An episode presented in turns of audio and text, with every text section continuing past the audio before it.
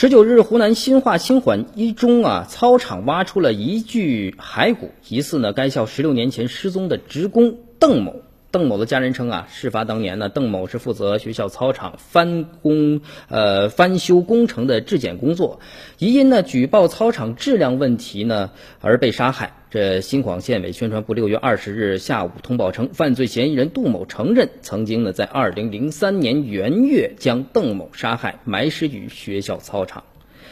呃，获此案件线索之后啊，这县的呃纪委监委。政法委、公安局呢成立了专案组，迅速呢开展工作。目前呢，呃，该遗骸呢已经呃送上级的公安机关做司法鉴定，以确认死者的身份。案件呢正在进一步的侦办当中。记者呢从新晃县公安局获悉，时任校长黄某系杜某的亲戚，新晃一中时任校长的。黄炳松呢已被警方控制住了啊！记者呢注意到多个视频的平台曾发布2018年黄炳松参加新晃一中的一九七八届校友聚会的视频。在视频当中啊，呃，黄炳松称退休之后呢，便到深圳的女儿家去生活。参加聚会时呢，黄炳松呢还即兴朗诵并且演唱。